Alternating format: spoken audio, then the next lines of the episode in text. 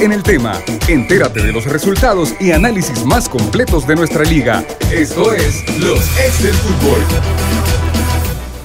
Hola, ¿qué tal? Buenas tardes, bienvenidos a los ex del fútbol en este lunes. Gracias por iniciar una semana más con nosotros, una semana en donde entre semana hay jornada, ya que el fin de semana debido a la situación electoral de nuestro país no hubo jornada en la primera división, pero sí jugó la selección.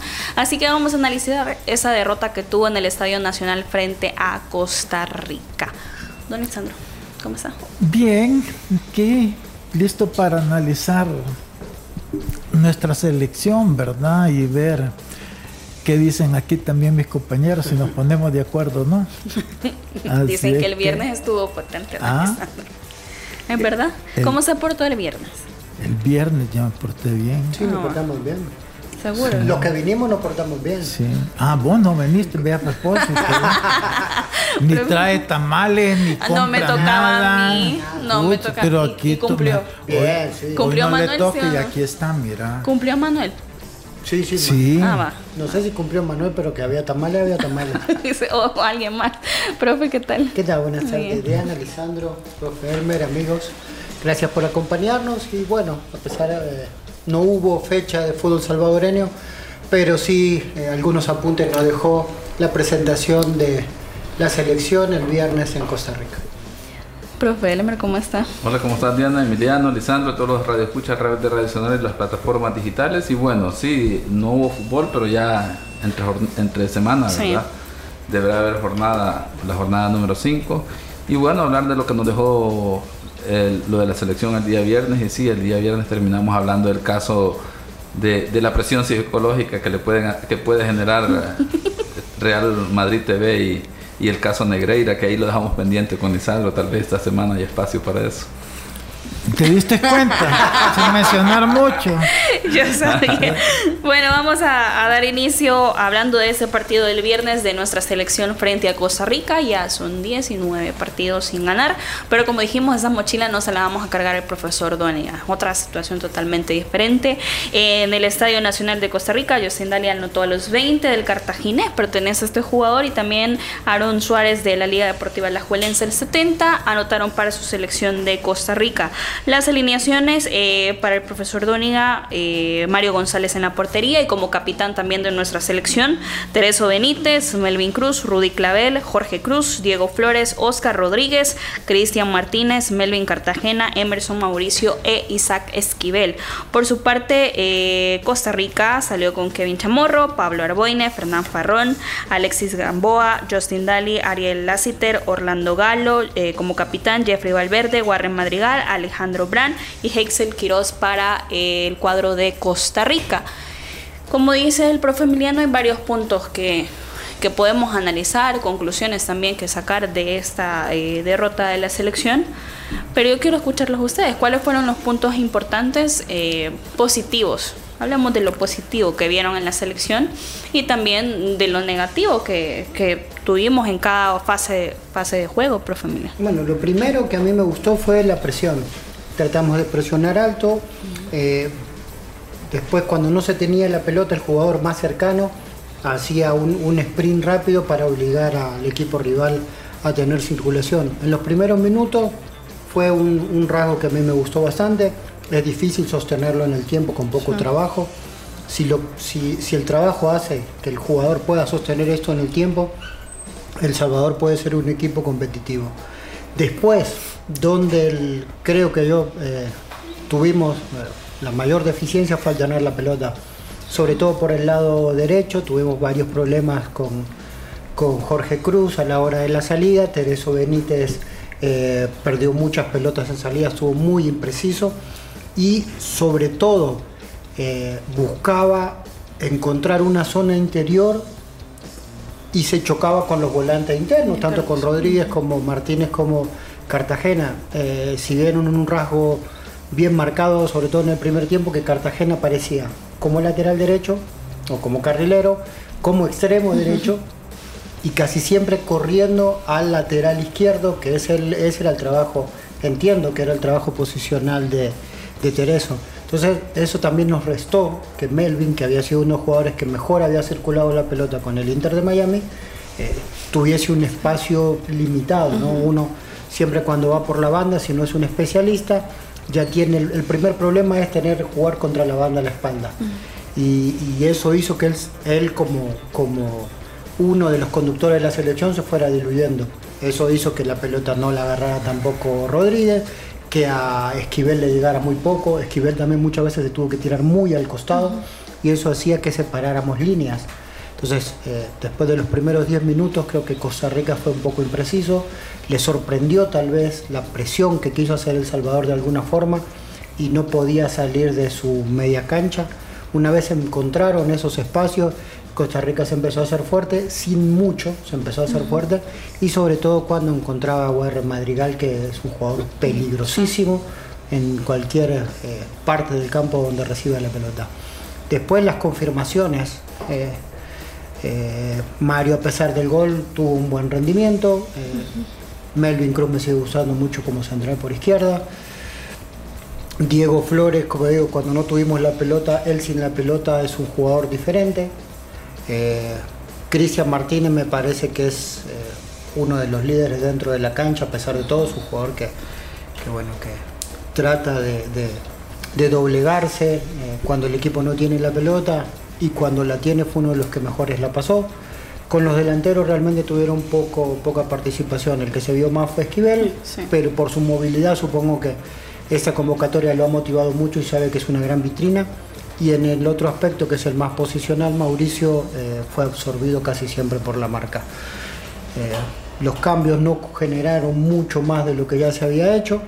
Eh, fue un partido parejo donde, como hablábamos la semana pasada, el escalón por arriba que está la Liga Costarricense hizo que, que, que hicieran un gol o que se encontraran con un gol en una pelota parada y que después manejaran mejor los tiempos y así en el segundo tiempo encontraron el segundo gol, pero realmente Costa Rica no fue tan peligroso, sí manejó el partido y los ritmos y a nosotros nos costó mucho la tenencia de balón.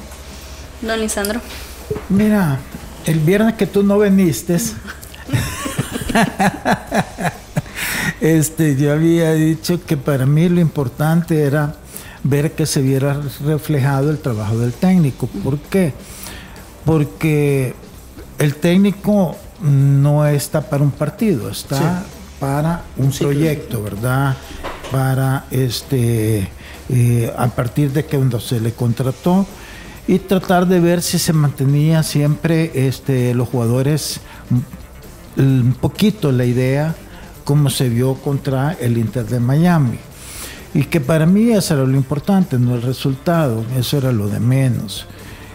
Y efectivamente yo creo que este, yo a la selección, a pesar de que creo yo que tiene que mejorar la convocatoria de jugadores, porque muchos de los jugadores que jugaron el viernes no creo que estén a la hayan hecho méritos ni estén al nivel para una selección para competir, si no vamos a estar mal. Pero lo importante es que a pesar de eso, sí se nota la mano del técnico. Este, yo creo que el primer tiempo no vi mal al equipo, eh, terminamos perdiendo 1 a 0 con un gol que no debió de haber contado, porque es cierto que Mario sale mal, pero independientemente de la mala salida de Mario, ahí es una falta que este, con el VAR lo hubieran anulado porque le dan en la en la cara, ¿verdad? Y eso no debió de haber contado.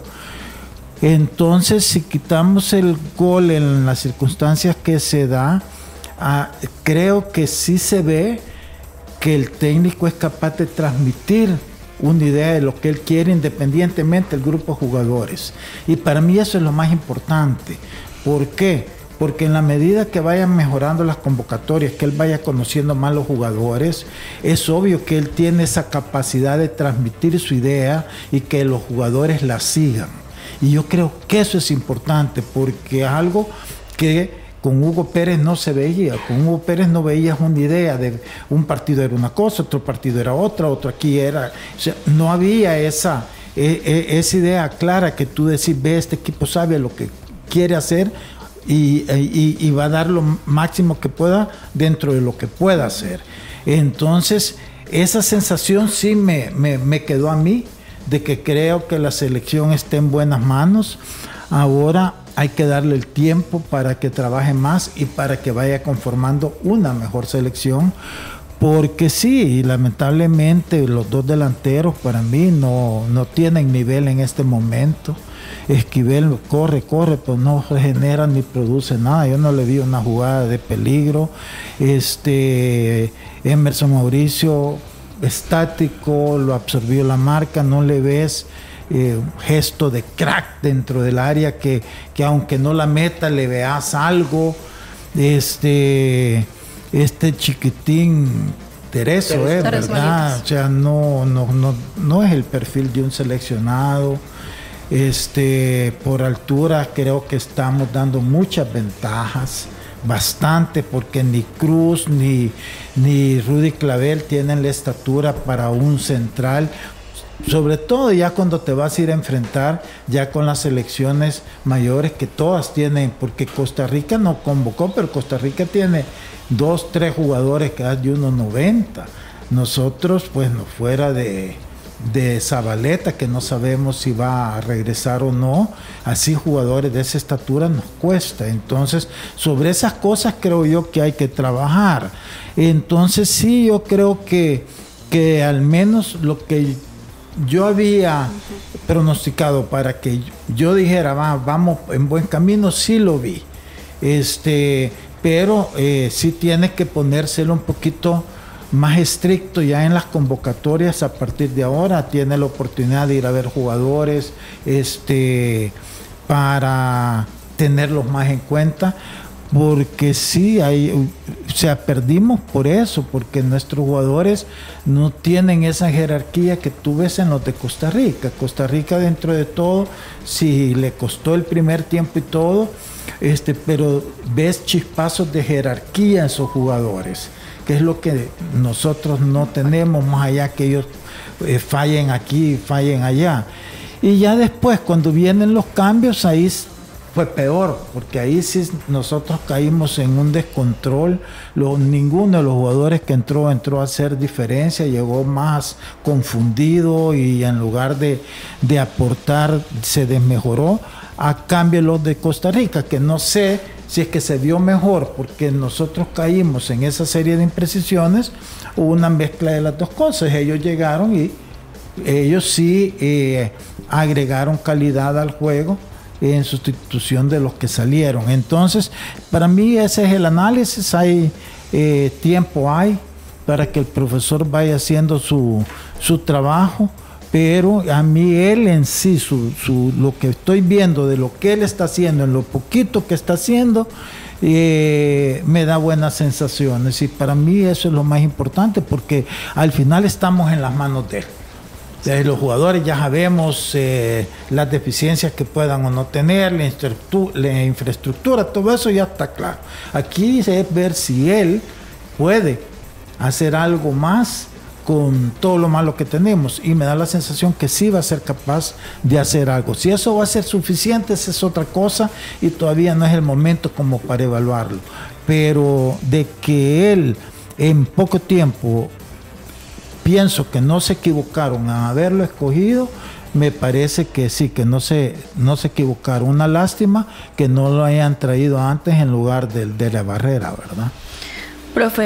Coincido con, el análisis que en relación al partido, agregar aspectos que uno logra diferenciar, eh, digamos, entre ambas selecciones, porque mencionamos el día viernes que ese partido era un punto de comparación porque eh, era dos selecciones mayormente conformadas por jugadores nacionales, porque no era fecha FIFA y pues obviamente solo iban a tener aquellos jugadores de ligas que pudieran facilitarle, como el caso de la MLS en algunos casos, para el caso de Costa Rica. Y en el caso nuestro, pues jugadores ahí de la misma liga de Costa Rica, ¿verdad? Como era Cristian Martínez, eh, Leonardo Mengíbar, que eran, eh, estaban esas posibilidades. Eh, y obviamente sí se nota la diferencia, por ejemplo, el tema del somatotipo, la conceptura física del jugador de Costa Rica se le nota que, y estamos hablando de jugadores de la liga local, son jugadores que tienen forma de atletas de alto rendimiento. Algo, Elmer, de lo que hablábamos el viernes, ¿te acordás? De, que mandan a, a, Leo acá y, y, es allá donde ellos deberían de ver esa constitución, todos más empacados los jugadores. Exacto, y aquí nuestra selección, por, digamos, buenas habilidades que veamos en algunos jugadores, pero realmente ya al momento de pararse en el terreno de juego, vemos una selección frágil. Eh, en el tema de un mano a mano, por ejemplo.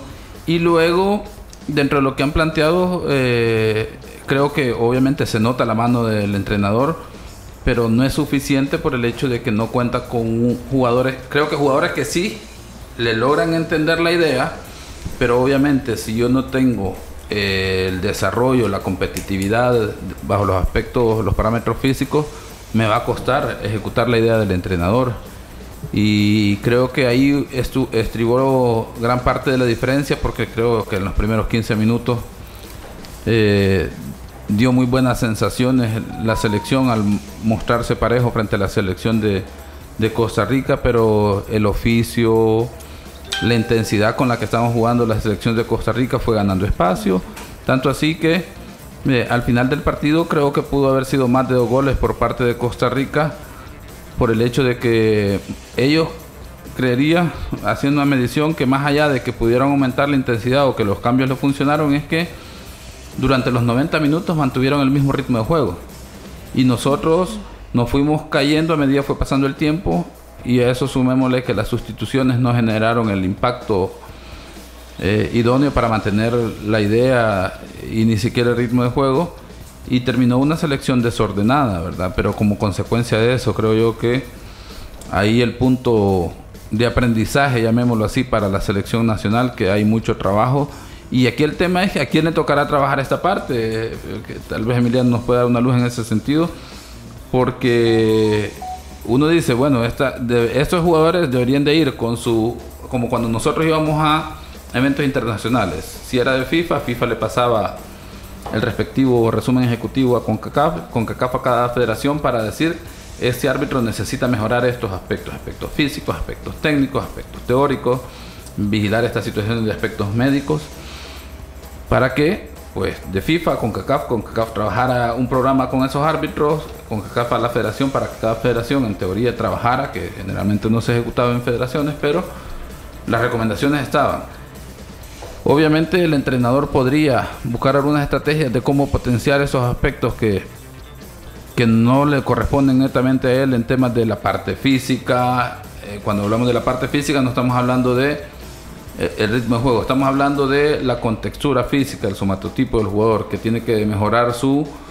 tono físico, su masa muscular, de tal forma que en un mano a mano el jugador no, no solo no salga disparado, sino que no se vea tan frágil y luego que mantenga el ritmo de competencia, porque en teoría debería de ser de los equipos esta tarea, ¿verdad? Que la selección mande a cada equipo, mire, ese jugador tiene potencial para ser seleccionado, pero necesitaríamos que mejoren estos aspectos, ¿verdad? Puntualizar la parte física en cuanto a su contextura o la parte física en cuanto a su intensidad de juego, sabiendo que el jugador tiene potencial en ese sentido. Son los aspectos que a mí me quedan de ese partido en un partido que se critica aspectos que, tenemos que, diferenciar, como por ejemplo dicen, el partido no es serio porque ponen una cuarteta eh, costarricense. Bueno, primero los cuatro árbitros tienen escarapela FIFA, no es un y sí son de Costa Rica, pero no es un partido oficial FIFA.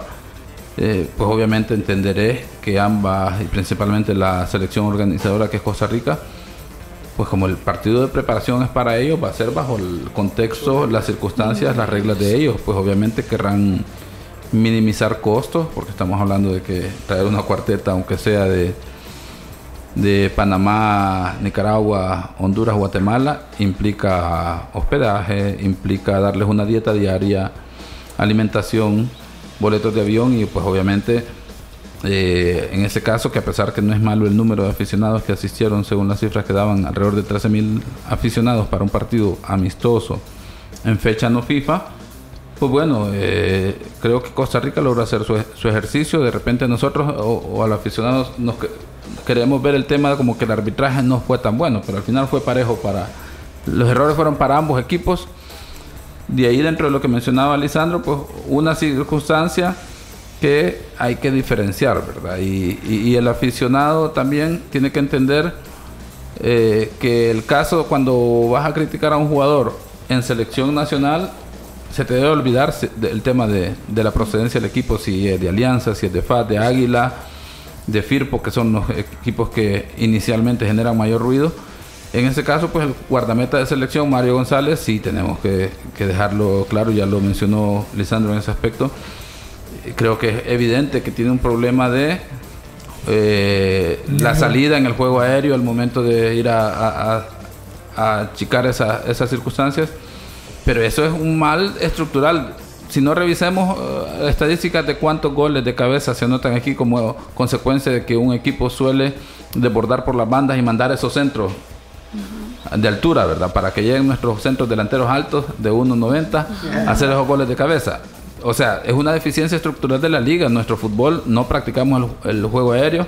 Automáticamente se convierte en una debilidad de los guardametas en general porque al momento de ir a selección, cuando hablamos de selecciones como Costa Rica, Panamá y Honduras, solo para hablar de la región centroamericana, tenemos que tener claro que tienen jugadores altos, y manejan mejor que nosotros el juego aéreo, como consecuencia se vuelve una debilidad, es una situación a mejorar. Ahora, si nos vamos al análisis de la jugada, antes de que el gol se anote, eh, hay un golpe sobre el rostro de, del guardameta de la selección de El Salvador y es una circunstancia que debe haber sido sancionada. Eh, posiblemente el árbitro no tiene el mejor ángulo, pero el árbitro asistente número 2 tiene el panorama de frente, porque los que tapan los jugadores de frente a la, a la posición del árbitro. El asistente número 2 tendría que tener todo el panorama porque es a, a las espaldas de los atacantes y defensores y queda el panorama para el asistente número 2 que pudo haber auxiliado que si hay un golpe sobre el rostro del guardameta y además de eso agregar, ¿verdad? Que eh, la regla todavía mantiene ese precepto en el sentido de que un guardameta no puede ser cargado eh, y, con, y con mayor razón golpeado antes de que éste vaya en la disputa del balón, ¿verdad? Ya una vez que el guardameta tiene el balón en sus manos, sí puede recibir una carga dentro de la disputa del balón, ¿verdad? Pero en ese caso sí se vio haber sancionado falta y con eso uno no dice, ah, hubiese terminado 1-0 o posiblemente no perdemos el partido. No, a lo mejor Costa Rica aumenta la intensidad al ver que no anotaba en ciertos momentos y estaríamos hablando de otra situación. Pero obviamente, como uno no puede hablar de supuestos, tiene que hacer un análisis de los hechos y en este caso sí, un gol que no debe haber contado. Vamos a hacer la primera pausa. Al regresar continuamos hablando de este partido y también de la presentación de Leo Mengíbar que portará el número 10 con Alianza. Los ex del fútbol. Regresamos. Ay, me siento estresado y me duele todo. Prueba el nuevo Dolocrin Marihuana para masajes relajantes. Dolocrin original, fuerte y el nuevo Dolocrin Marihuana. Dolocrin Marihuana, el masaje que sí alivia. Compruébalo. le apliquen Dolocrim! Vitacil Soya, producto natural que te ayuda en el tratamiento del sobrepeso, a eliminar esas libritas de más y mantenerte en tu peso ideal. Sigue una rutina de ejercicios, una dieta balanceada y toma Vitacil Soya. Acepta el reto. Laboratorios Suizos, innovando con excelencia. El único programa con personas que han vivido el deporte rey. Escúchalos De lunes a viernes de 12 a 1 de la tarde por Sonora FM 1045. Síguenos en nuestras redes sociales como los ex del fútbol. Si tu tos quieres quitar, Tosil debes de tomar. Si te duele la garganta, con Tosil lo olvidarás. Para esa tos que no te deja tranquilo, toma Tosil. Tosil en sus cinco presentaciones. Tosil con sabor a miel, para la tos con flema. Tosil original para la tos seca. Tosil infantil. Tosil caramelo, refresca la garganta. Tosil fórmula 4x4 para la tos rebelde. ¿Y tu tos? Laboratorios Suizos, innovando con excelencia. En caso de duda, consulta a tu farmacéutico. El único programa con personas que han vivido el deporte rey. Escúchalos De lunes a viernes de 12 a 1 de la tarde por Sonora FM 1045. Síguenos en nuestras redes sociales como los ex del fútbol. Continuamos con los ex del fútbol. Los Continuamos con más de los ex del fútbol. Gracias por su sintonía a través de Radio Sonora y de las diferentes plataformas digitales. Analizando ese partido de la selección, esa derrota en el Estadio Nacional frente a Costa Rica, dos goles por cero. En cuanto a las conclusiones, ya hablamos lo que nos dejó este partido, pero yo les quiero preguntar, ¿hubo alguien de la selección de nuestro país que resaltara más, que pudiéramos decir que fue el jugador sobresaliente del encuentro? Para mí, Cristian Martínez. A usted le gusta mucho Sí, Cristian sí, Martínez? no, y aparte eh, en ritmo de juego y, y sobre todo en, entre comillas, no en, en esfuerzo, vamos a decir, no vamos a decir sacrificio. En esfuerzo creo que fue el jugador probablemente que más eh, corrió, ¿no? ¿No le llamó la Pero atención en el fíjate, medio campo? Emiliano, Sí. que yo lo vi porque yo sé que tú hablas siempre de él. Y yo me puse a verlo en el partido, a fijarme pues un poco más. Y, pero, pero es algo lento. Hay varias pelotas que en pelotas que sueltas que quedaban, que siempre se la ganaban los jugadores chicos, o sea, llegaban más rápido al balón, o le costaba reaccionar o, o- o- o su velocidad. En corto, no sé, pero esa impresión me dio, y, al- y en general, Sí, sí. pero como él era, estaba en la media cancha, ahí hubieron un par de jugadas donde la pelota en, en un mal paso o algo quedaba ahí a la deriva y siempre se la terminaban ganando. O sea, pero en general eso es algo creo yo que también queda como a deber la selección, o sea, eh, eh, reaccionar más rápido o se puede dar porque nuestro fútbol es bien lento, aquí jugamos caminando, pero él que juega en Costa Rica debería de estar un poquito más chispa en ese sentido, porque los en eso la selección de Costa Rica, si tú te das cuenta, en ciertas jugadas eran más rápidos en recuperar el balón o interceptarlo. A nosotros nos cuesta más eso, como que estamos más parados. Sí, y es, y es un rasgo normal de nuestra liga, lo que hablábamos, ¿no? Y encima, cuando el partido em- empezó a moverse, ¿no? Y después del gol y todo lo demás, eh, nosotros perdíamos rápido la pelota y quedamos mal parados. Entonces, casi siempre el que más sufre es el, el- el volante central, ¿no? Sobre todo si tenés una línea de tres. Y a mí me parece que en ese aspecto a él, a Melvin, le, tocó correr muchísimo detrás de la pelota, eh, muchísimo detrás de los costarricenses en algún momento y eso hizo un desgaste grande. Lo que después te limita a la hora de tener la pelota, tuvimos muy poca circulación. Realmente eh, eso se vio.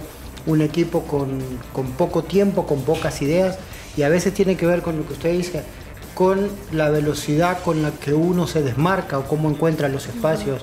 Eh, parecería que el costarricense siempre tiene uno o dos segundos más para acomodarse, para pensar el pase, para hacer el traslado. Y eh, por eso decía que en los primeros cinco minutos, cuando se ve que El Salvador va a pelearle, entre comillas, la pelota a Costa Rica, que lo trató de presionar en su medio campo, si como rasgo principal, si Dóniga consigue que eso sea consistente en los minutos, eh, creo que vamos a tener un equipo más competitivo. Ahora eh, es el segundo paso, ¿no? Está bien, vas y presionas al rival, le robas la pelota y con la pelota ¿qué vas a ¿Qué hacer? Eh, que, que eso fue la gran diferencia que vimos el viernes. Cómo manejaba la pelota Costa Rica, cómo la manejábamos nosotros. Y Costa Rica en ese aspecto se vio más equipo. O sea, dos o tres jugadores manejaron los ritmos, pero siempre tuvieron una línea de pases, siempre tuvieron alguien con que apoyarse, siempre tuvieron un movimiento de los delanteros. En ese aspecto, y tal vez por eso uno dice que Tereso Benítez perdió muchas pelotas, o porque no se perfilaba rápido, o porque no encontraba una solución rápida, o porque también no encontraba un compañero bien posicionado como para poder descargar.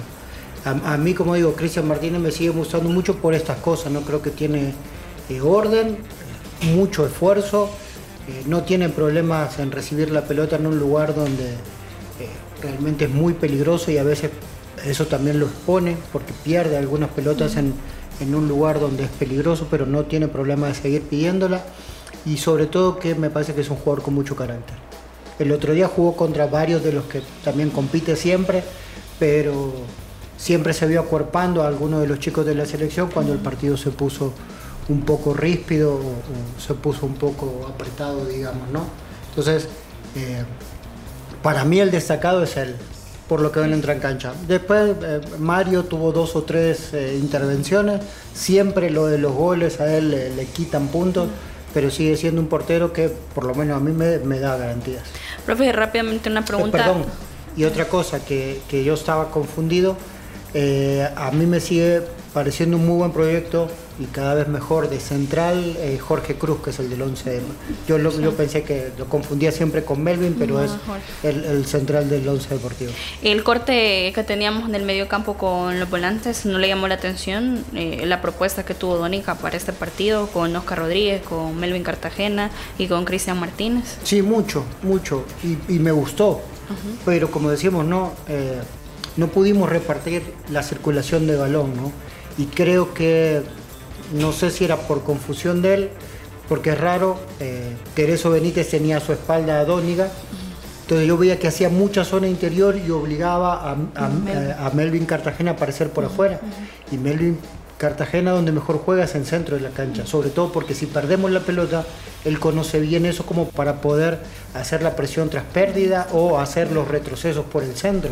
Entonces creo que ahí quedábamos perdidos y por eso eh, eh, al Huevo Rodríguez le tocó correr mucho detrás de la pelota, le tocó mucho también cuando recibía escapar de la marca y, y escapar no para eh, llevar el- la pelota al campo rival, sino que escapar y siempre a retroceder porque no tenía nadie. Entonces, eh, nosotros mismos con las equivocaciones que tuvimos en- conseguimos primero desarmarnos como equipo y, y después conseguimos separarnos en sí, ¿no?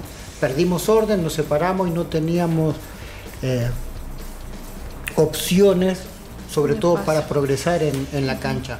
Eh, Esquivel recibió alguna que otra pelota por el costado, pero siempre con, con ese ímpetu, pero con poca idea. Eh, Mauricio, como decimos, quedó muy, muy eh, escondido entre los centrales y tal vez le faltó más movilidad a él para salir de la jugada. Pero cuando ellos salían, no es que salían en la puerta del área, tenían que salir casi hasta la bomba central. Y cuando un delantero sale hasta la bomba central es, es, es una es, mucho más fácil primero a los centrales para marcarlo y segundo el equipo rival te empieza a presionar sobre tu campo. Cristian Martínez, el suyo, profe. Yo destacaría a Rudy Clavel y a Melvin Cartagena. Tal vez no como referente que hicieron un partidazo, sino como el aspecto que han sumado minutos y han ido creciendo a nivel de selección. Parece que tendrán la confianza de- del actual entrenador y eso creo que va a ser muy importante. Son jóvenes que obviamente por la edad uno ya dice a esta edad deberían de ser consolidados, pero sabemos que a nivel estructural pues obviamente tenemos deficiencia y eso no les permite ir creciendo.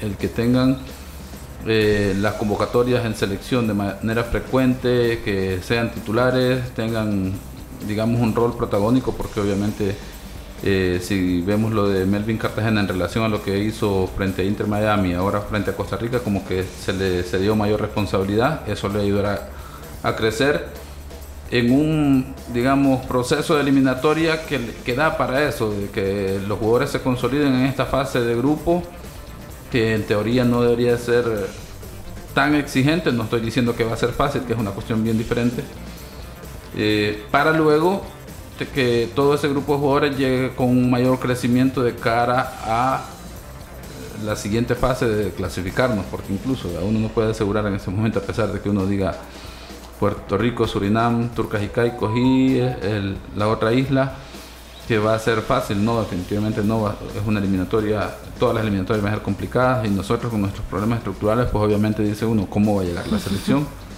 Eh, destacaría esos dos, por su crecimiento, digamos, y por que le van cediendo mayor responsabilidad eh, y mayor minutos en selección nacional. Don Lisandro. A mí mi Jorge Cruz me gusta bastante. Y ese es ese más joven que Rudy Clavel un poco. Sí. Tiene, y tiene condiciones y lo han- eso que lo han puesto en su perfil izquierdo y él es derecho. Sí, mañana. Entonces este tiene buen salto, bien, salta bien. Así que para mí ese es de los jugadores eh, nuevos, ¿verdad? Pero hay otros que están jóvenes pero ya han estado en otras convocatorias. Pero creo que lo de Jorge se está consolidando. Claro, no tiene esa estatura, lo compensa un poco porque salta muy bien, pero pero es una lástima el esos pocos falta de centímetros. falta de centímetros, ¿verdad? Y, y en general, mira, fíjate que no quiero, porque de hablar mal de los jugadores a mí, a veces lo tengo que hacer. Pero, pero no merecen tampoco, porque al fin y al cabo hacen su mayor esfuerzo, ¿verdad? Por eso es que yo creo que, que, lo que sí tiene que, hacer el técnico es es ir depurando esa lista, porque eso tanto a él como a los jugadores, como al aficionado sobre todo, ir agarrando más confianza en su selección y eso va a depender precisamente del buen núcleo de jugadores que escoja. Bueno, vamos a cerrar el tema de selección con unos mensajes que nos compartían a través de las redes sociales. Gracias por siempre estar pendiente a través de las diferentes plataformas y también de nuestro WhatsApp. Dice Id Sierra, no se puede discutir el trabajo del entrenador todavía, solo son dos partidos. Eh, dice el usuario Juanito el Papucho, dice, El Salvador requiere entrenadores o técnicos suramericanos, ejemplo argentinos o brasileños. Vamos, selecta, dice Id Sierra, saldremos de este bache, nos costará mucho, pero saldremos. Guadalupe Treviño, saludos desde Dallas, Texas, un saludo. Eh, Miguel Mantena dice, ah, después de empatar con el todopoderoso Inter de Messi, pasamos a ser la gran potencia futbolística del área y el super técnico que tenemos hizo un trabajo estupendo. Y dice Gerardo Tomás, pueden traer a Pep o Klopp, pero ellos no harían magia con el nivel que tiene su fútbol local. Raúl Amaya no sorprende, lo que sorprende es que fueron pocos goles de Costa Rica. También dice contraten un argentino brasileño y verán el resultado. Y también hay un mensaje a través de nuestro WhatsApp que dice, queremos escuchar a don Lisandro sobre el robo al Madrid, ya que nunca habló del caso Negreira.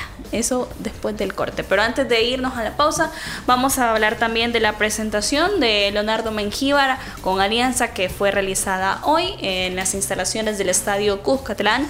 Ya de manera oficial fue presentado ayer a través de las redes, de las diferentes plataformas. También él se despidió eh, de la Liga Deportiva Alajuelense, un préstamo de seis meses en el cual eh, Machito mencionó algo muy importante en la conferencia que dijo, es cierto es un préstamo, pero en el fútbol puede pasar cualquier cosa. Dejó entrever el nuevo jugador de los Albos que portará el número 10 y que podría haber minutos el miércoles frente a Jocoro por la noche en el Estadio Cuscatlán, ya con público en ese escenario deportivo. Mira, yo creo que este así a nivel de papel es este una excelente noticia, ¿verdad? Yo creo que es un muchacho eh, que tiene mucho potencial. Ahora hay que ver ya cómo se adapta al equipo, sus compañeros, la presión, pero yo creo que él tiene cierto carisma que el aficionado lo va a arropar bien desde un principio, ¿verdad? Así que ojalá que las cosas le vayan bien. Eh, ¿Qué tan impacto pueda tener en el equipo? No sé, porque Alianza es un equipo bien estructurado en este momento, está bien armado, entonces no es que él va a venir a hacer la diferencia o él va a ser la estrella o se va a poner el equipo al hombro, ni mucho menos. La estrella del equipo ya sabemos que es este Marvin Monterrosa, eh, eh, eh, Fito cuando anda bien adelante. Eh, Henry en la, en la defensa y, Mario González en la portería. O sea, básicamente, y todos los demás siempre tienen un buen nivel y se acoplan, ¿verdad? Narciso que todavía pues no se ha recuperado y todavía no sabe, no sé yo cuándo va a comenzar. Entonces, eh, por un lado, eh, eso es bueno porque va a tener, no es que él venga a, hacerse cargo y a ponerse el equipo como era en Chalatenango. Aquí va a ser uno más dentro del plantel y eso le puede facilitar a él a jugar con menos presión y con más soltura. Y eso lo puede beneficiar, pero es un buen jugador que seguro va a sumarle a, la- a lo bueno que ya tiene la alianza. Abonando lo que mencionaba Lisandro Narciso, desde la semana pasada ya se encuentra entrenando con el equipo luego de la operación, pero no sabemos cuánto tomará también ese tiempo de, de entrenamiento para estar al 100% con el equipo, profe. Y eh, so- sobre Leonardo, Sí. eh, todo dependerá de él. Todo dependerá de él. Como dicen, en el fútbol puede pasar cualquier cosa, pero depende de él. ¿no? Nosotros hubiésemos preferido tal vez una liga donde puedan trabajar más en el desarrollo de él. Eh, pero como dije también, no viene un equipo donde ya está estructurado, donde ya tiene jugadores de mucha calidad y mucha experiencia, y él no llega como El Salvador. Al contrario, no tiene tampoco la presión de que si él no agarra la pelota, el equipo no genera. El equipo genera de por sí. Y Por eso decimos que va a depender de él ser lo inteligente para encontrar los espacios donde él poder aportarle al equipo lo suyo. Es más, creo que es mucho mejor que haya un equipo como Alianza que a otro que tenga otras urgencias o que necesite más de él. Pues él va a estar eh, más descansado en ese aspecto de no tener que llevar la presión de, de llevar la pelota o de manejar los ritmos y poder poner todo lo bueno que él tiene a servicio de la alianza en, los en el último tres cuartos de cancha. Eh, inteligencia, ¿no? Eh, es un chico joven que esperemos que, que, esta nueva oportunidad que tiene con el Alianza la aproveche. Porque tiene jugadores que se la van a dar al pie, con tiempo y espacio, jugadores que tienen una, igual que él, mucha velocidad también de conducción, entonces él tiene que ser lo inteligente para eso, ¿no? Saber cuándo acercarse a jugar, cuándo correr y acompañar en, en, los contragolpes. Y después eso, tener la tranquilidad, entre comillas, de que haya un equipo que ya de por sí hace bien las cosas. Y lo otro es eh, ser lo suficientemente responsable como para saber que eso puede cambiar el rumbo de su futuro, que depende pura y exclusivamente de él si da el salto de calidad o vuelve a ser el jugador que tiene pocos minutos como fue en la liga. Profe Elmer. Sí, agregar ese aspecto, ¿verdad? Que obviamente eh, el elemento que hablábamos la semana anterior, que es respetable el punto de vista de cada quien, que algunos consideran que puede ser un retroceso o regresar al país a nivel individual. Eh, que hubiese sido mejor que continuara en, en, la Liga de Costa Rica. Algunos incluso piensan que hubiese sido mejor seguir en la Liga Deportiva Alajuelense, a pesar de que no hubiera los minutos que posiblemente el jugador necesita para ir creciendo en ese sentido.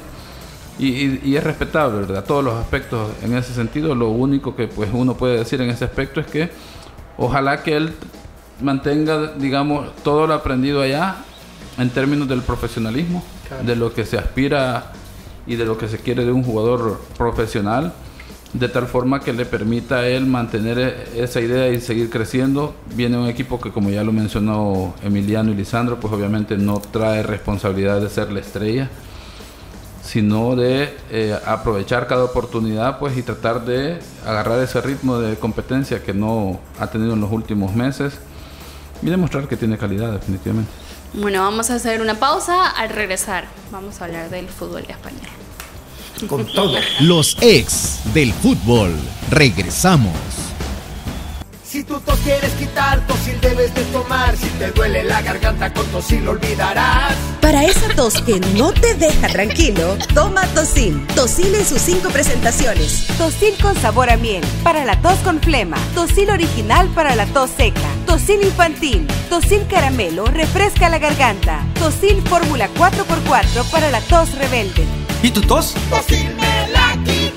Laboratorios Suizos, innovando con excelencia. En caso de duda, consulta a tu farmacéutico. El único programa con personas que han vivido el deporte rey. Escúchalos. De lunes a viernes de 12 a 1 de la tarde, por Sonora FM 1045. Síguenos en nuestras redes sociales como los ex del fútbol. Ay, me siento estresado y me duele todo. Prueba el nuevo Dolocrin marihuana para masajes relajantes. Dolocrin original, fuerte y el nuevo Dolocrin marihuana. Dolocrin marihuana, el masaje que sí alivia. Compruébalo. Que le apliquen Dolocrin. Vitacil Soya, producto natural que te ayuda en el tratamiento del sobrepeso, a eliminar esas libritas de más y mantenerte en tu peso ideal. Sigue una rutina de ejercicios, una dieta balanceada y toma Vitacil Soya. Acepta el reto. Laboratorios Suizos, innovando con excelencia. Esto fue Los Ex del Fútbol, el programa con el mejor análisis. Continuamos con más de Los Ex del Fútbol. Gracias por su sintonía. Y lo que muchos están esperando a través de las diferentes plataformas digitales es hablar acerca del Barcelona, de su victoria 3 por 1 frente al Deportivo Alavés en condición de visitante. ¿Qué le pareció, Lisandro, el triunfo? Mira, yo siento que el, en el partido este, ¿verdad? Hay que ser específico, el equipo mejoró con relación a cómo ha venido jugando. Fue, no fue fácil la, la victoria, ¿verdad? Pero al final fue eh, limpia, Al contrario, la única polémica fue la expulsión que le hacen a, a, Víctor Roque, ¿verdad? Él recibe la falta y a él le sacan la, la, segunda María y provoca la expulsión de él. Pero fuera de eso, el equipo jugó mejor que en otras ocasiones, pero ah, lo del Barcelona hay que esperar, ¿verdad? Este, que, que termine todo este torneo. Yo siento que va a ser un torneo difícil. Lo que podría ser un poquito como un respiro es el inicio ya, el otro mes, este mes, perdón, ya, de la Champions, ¿verdad? Porque ya están en la etapa que todos están parejos y ahí podemos ver si el equipo eh, muestra eh, eh, una calidad mm, más de lo que le hemos visto. Lástima con tanto jugador lesionado, ¿verdad? Que ese es un problema que están teniendo. No sé a qué se deberá, ahí ya no llega mi, mi conocimiento, pero es extraño que este, tantas lesiones musculares en el equipo, ¿verdad? Eso es algo que asumo yo, eh, ellos deberían de, poner sus barbas en remojo y contratar a un especialista, al menos para que les haga un estudio por qué está sucediendo, porque hay atletas a ese nivel con ese cuidado que entre comillas deben de tener, el profesionalismo del club, porque eso pues eh, en cuanto a eh, que tienen todo para una buena alimentación, pues no debería de pasar con la frecuencia que está pasando, ¿verdad? Pero sí fue un partido donde mejoró y lo único es que ha quedado ahí el sinsabor de esa segunda tarjeta, la expulsión totalmente equivocada del árbitro y como siempre hemos venido hablando del arbitraje, ¿verdad? Y, sin querer caer en el fanatismo, porque uno a veces puede polemizar en esto. Pero es que todas siempre van en contra. Este torneo, desde que comenzó el primer partido contra el Getafe, aquel penalti que no le marcaron a, Romero, a, a, Araujo, porque supuestamente a, a, a Gaby le da la, se lleva la pelota con la mano. Y ya vimos que esa pelota es, sí es en el hombro, a diferencia del gol que le validan a, a, a, Vinicius. al Real Madrid. Entonces, desde ese partido ha venido una constante que, pero ya se generalizó. Ayer, bueno, pues estábamos hablando del Barcelona, ¿verdad? Pero como mucha gente está esperando también, el próximo partido del Real Madrid es contra el Girona. Sí. Y el Girona ayer este, le quitan dos puntos porque le anulan un gol por un outside que se dio como un minuto antes de la jugada de anotar un gol. Ya habían pasado varias circulaciones de balón y todo eso. Anteriormente habían validado un gol en esas circunstancias porque este, ya el tiempo de cuando se debió de haber pitado el outside a cuando anotaron el gol ya eran 45 segundos y asumieron que como ya la pelota había circulado, entonces ya era, ya no era significante eh, lo, del, lo del outside. Bueno, ayer fue más tiempo, pero al Girona, que va compitiendo en la punta con el Real Madrid, qué casualidad que sí se lo anula. Entonces son un montón de cosas, fecha tras fecha tras fecha, de que este, eh, uno termina diciendo, bueno, ¿qué está pasando? Ayer, por ejemplo, hay una jugada en el Real Madrid Atlético de que le anulan un gol al Atlético de Madrid. asumo yo de que estuvo bien anulado por la explicación que dan, pero es que ya al Madrid, este mismo torneo, y ahí está una de las fotos, en una jugada similar sí le valieron el gol. Esa es la disparidad, que todo lo que esté en la línea, como yo discutía con Elmer la semana pasada, eh, si es del Madrid es a favor, pero si es de otro equipo es en contra. Así no se puede. Profe Elmer. Nos pasamos al empate uno por uno. No, pero te estoy dando mi explicación. Eh, yo creo que sí, eh, ese torneo para el arbitraje en la Liga Española ha, generado mucha inconsistencia.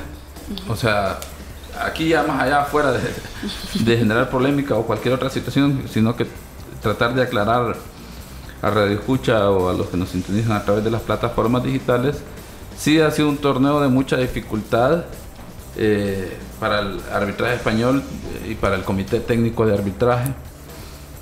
Yo mi análisis sería que va en el sentido que ese es el problema de querer, digamos, de establecer tus propios procedimientos y no hacerlo, no haces el análisis del tipo de fútbol que tenés. Por ejemplo, en la Liga Española han tratado de implementar la idea de que de no sancionar aquellas situaciones que anteriormente eran sancionables dentro del área como faltas. Ahora tiene que tener un impacto en la ejecución de la siguiente jugada, por ejemplo. Estoy hablando de las situaciones de penales. En la liga inglesa, para dar un ejemplo, los contactos mínimos no se sancionan porque es un fútbol muy rápido.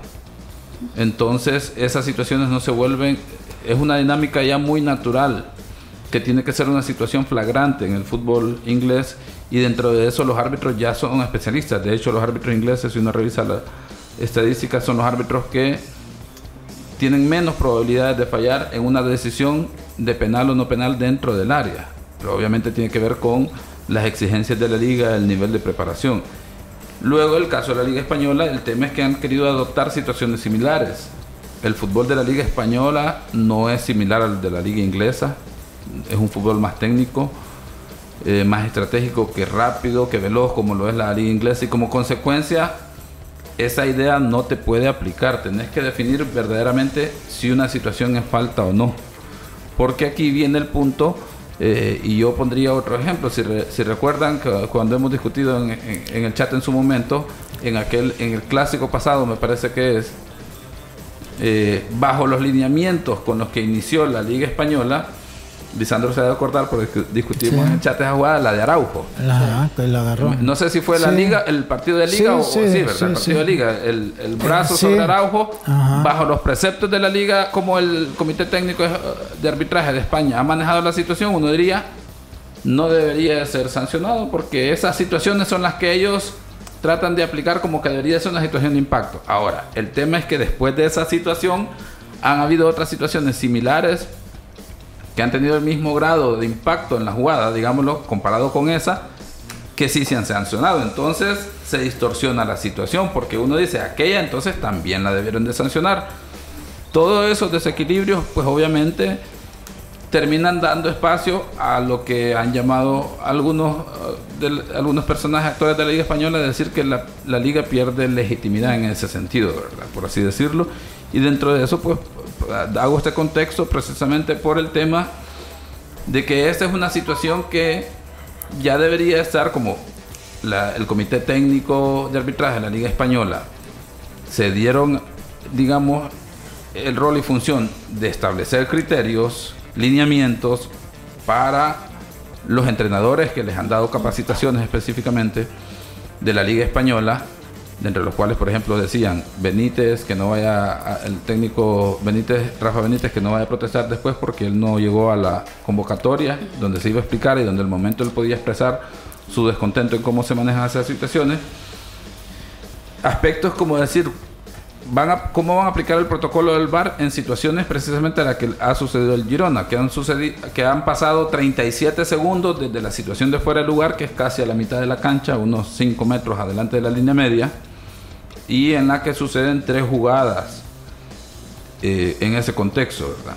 Aquí es donde viene el dilema que uno dice, uno no puede decir si están en dar validez o, o, equivocada la situación de lo que han realizado, porque aquí, como decía Lisandro, uno dice, comparado con otra situación, no se aplicó el mismo criterio. Exacto. Ah, porque uno no conoce el, el, lineamiento, entonces, cuando no se aplica la misma decisión a una situación similar, no se aplica el mismo criterio, pues obviamente eso es lo que genera la polémica en ese sentido, porque decimos, no hay unificación de criterios o la presión psicológica de lo que se habla, de que si es un equipo, pesa sobre la toma de decisiones.